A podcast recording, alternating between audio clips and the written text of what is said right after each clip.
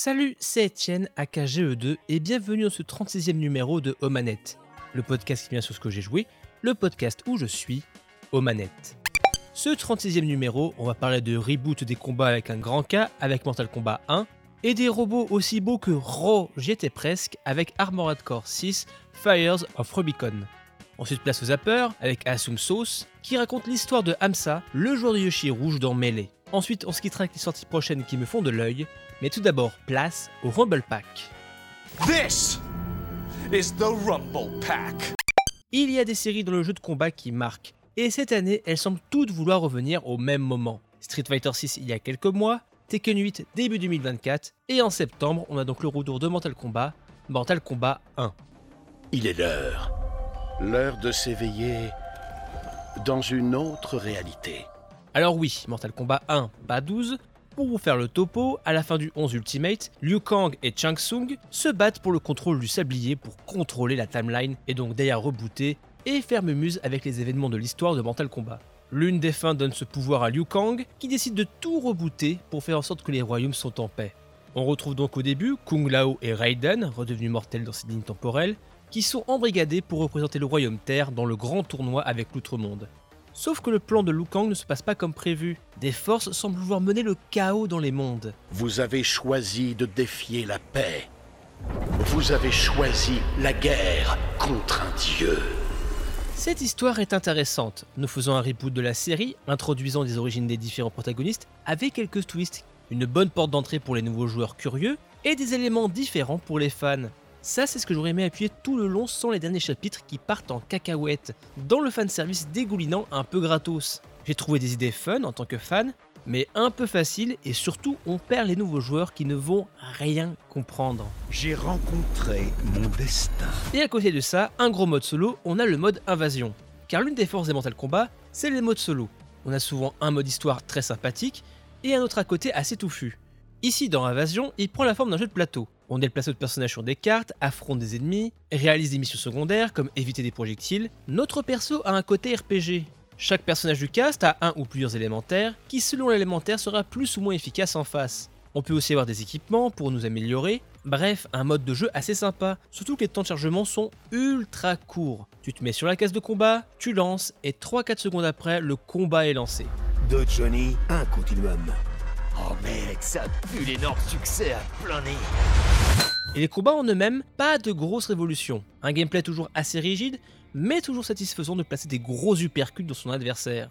Toujours à la fin la possibilité de faire des fatalities, brutality et autres joyeusetés sanglantes. Le gros ajout dans le gameplay, c'est les caméos avec un K, un deuxième personnage qu'on peut appeler, pour toujours plus de possibilités dans les combats, dans le pressing, ce qui peut apporter plus d'options sur les personnages.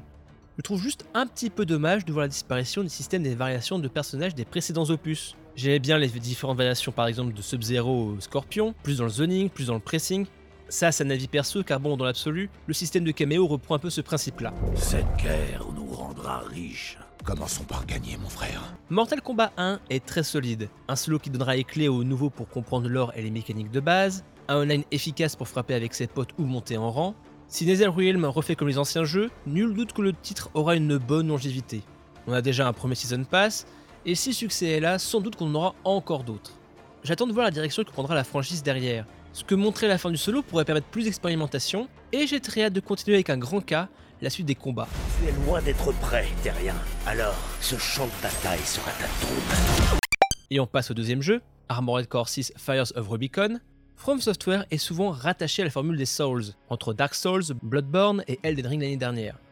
Alors qu'ils pourraient s'enfermer dans cette recette magique, ils ont décidé de revenir à une ancienne saga, Armored Core. Once something's alive, it doesn't die easy. Je n'ai pas forcément un passif avec les jeux, hormis peut-être avoir joué à un ancien épisode sur PS2 chez un cousin, mais vu que j'aime les gros robots, j'étais très curieux, voire hypé parce qu'ils nous étaient présentés. On incarne un mercenaire qui travaille sur Rubicon 3, pilote indépendant, on enchaîne les missions pour les diverses méga-corporations et même le groupe de résistance. Ce qui est assez drôle, c'est qu'on bouffe vraiment à tous les râteliers au début. On travaille pour entreprise A, détruisant un prototype de entreprise B, puis après l'inverse. Vraiment, l'argent n'a pas d'odeur, on est la manœuvre d'un conflit armé et on nous rappelle souvent qu'on est vraiment qu'un chien pour les servir. Are we the baddies? Donc au début, on a un méca rudimentaire mais efficace, une arme à feu, un coup au corps à corps, un jetpack et des missiles. Et je dois admettre que dès les premiers instants, les mouvements sont vraiment ultra smooth. On sent bien les boosts, mais on garde le contrôle. Vitesse, mais aussi et avant tout, précision. Si on prend trop de dégâts, on a de quoi réparer son robot avec quelques collectibles façon fiole d'estus, des sensations familières mais très plaisantes avec la surpuissance de ces robots. That's how it's always been, 621. Armored Core se découpe en missions, au début très basiques, hein, casser du matériel militaire d'une société ou d'insurgés, infiltrer une base ennemie, mais non sans risque. Là où je trouve que assez brille, c'est dans la gestion du danger. Techniquement, pas mal de missions sont assez simples. Tu vas au point demandé, tu casses, tu te casses. Mais sur le chemin, tu seras toujours tenté de faire la route avec quelques cibles pour tout péter pour le plaisir ou augmenter ton rang. Chercher les journaux de pilote, voire affronter des robots que je nommerai mid-boss, qui peuvent vous tuer en quelques coups, mais donnant en récompense des outils en plus. Bref, une bonne gestion risque-récompense qui titille le joueur, se croire surpuissant face aux robots faibles et se sentir démuni 30 secondes plus tard avec un adversaire redoutable. Surtout que Armored Core n'hésite pas à faire des pics de difficulté avec des boss. Je pense à toi Balteus, hein. Et c'est là qu'il ne faut pas sous-estimer un autre aspect du jeu. Armored Core n'est pas qu'un jeu de pilote, mais aussi d'ingénieur, car il faut penser ses robots, ses pièces. Chaque pièce principale a ses pour et ses contre. Un réacteur qui se recharge vite, mais peu de poussée sur la durée. Un bouclier plus tanky, mais plus lourd et consomme plus sur le générateur. Une arme pour les longues distances, mais qui se recharge très lentement, fatale pour les combats à courte portée quand il y a beaucoup d'ennemis. Des missiles explosifs ou plus énergétiques? Et euh, pour la couleur? Blouge. C'est bien, blouge. Et encore, je vous parle que des problèmes de surface. Les joueurs les plus hardcore pourront feuilleter des colonnes de stats pour optimiser leur bébé. Plein de questions que les joueurs doivent se poser. Et finalement, contre les boss, il faudra faire un peu de RD. Quelles sont les forces et surtout les faiblesses de ces mechas? Comment les exploiter avec son arsenal? Un vrai travail d'ingénieur pour obtenir la meilleure solution au pire problème.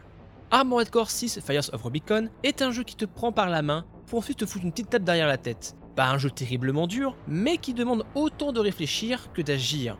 Surtout avec des boss qui demandent de revoir sa copie plusieurs fois. Un titre qui demande de votre temps, mais qui est jouissif quand on trouve la recette du mecha parfait. Alors, je sais pas si j'irai jusqu'à m'aventurer au New Game Plus et New Game Plus qui promet plus de missions et une fin supplémentaire, mais un bon jeu de mecha aussi riche, sans doute que je retenterai des missions de temps en temps avec des monstres d'ingénierie qui ont ni queue ni tête. 621. It's time for work. Et on passe au zapper. When you shoot the light sensing zapper. Aujourd'hui dans le Zapper, je vais vous parler de Asum Sauce.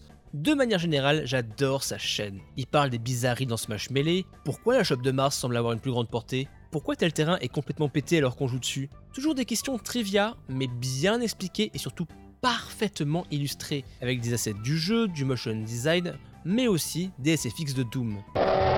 Mais la vidéo qui m'a bluffé plus que d'habitude, c'est son reportage sur AMSA, The Only Yoshi, entre parenthèses, vous cool do it. 54 minutes où il revient sur l'histoire de ce Yoshiru japonais, un personnage jugé lotière, mais qui avec ce joueur montra les rangs.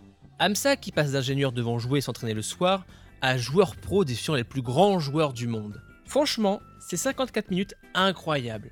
Asumsos était pour moi un très bon théoricien, avec ses vidéos il est passé excellent conteur. Tout est parfait, la narration, le rythme, l'illustration. Il se paye le luxe de reproduire des vieux matchs via du Tool Assisted pour qu'on puisse les admirer en HD et en 16 neuvième. Une belle leçon de vie de la part du joueur, poignant à voir. Amsa, The Only Yoshi Who Could Do It par Asumsos.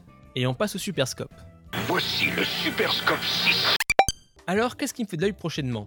Pas mal de sorties en octobre et c'est un peu l'embouteillage. Il y a Sonic Superstars, mais aussi Spider-Man sur PS5, Super Mario Wonders et j'en passe. Et perso, en parallèle, en ce moment, je fais pas mal de petits jeux, je picore un petit peu en parallèle, comme Have a Nice Days ou Skull the Hero Slayer.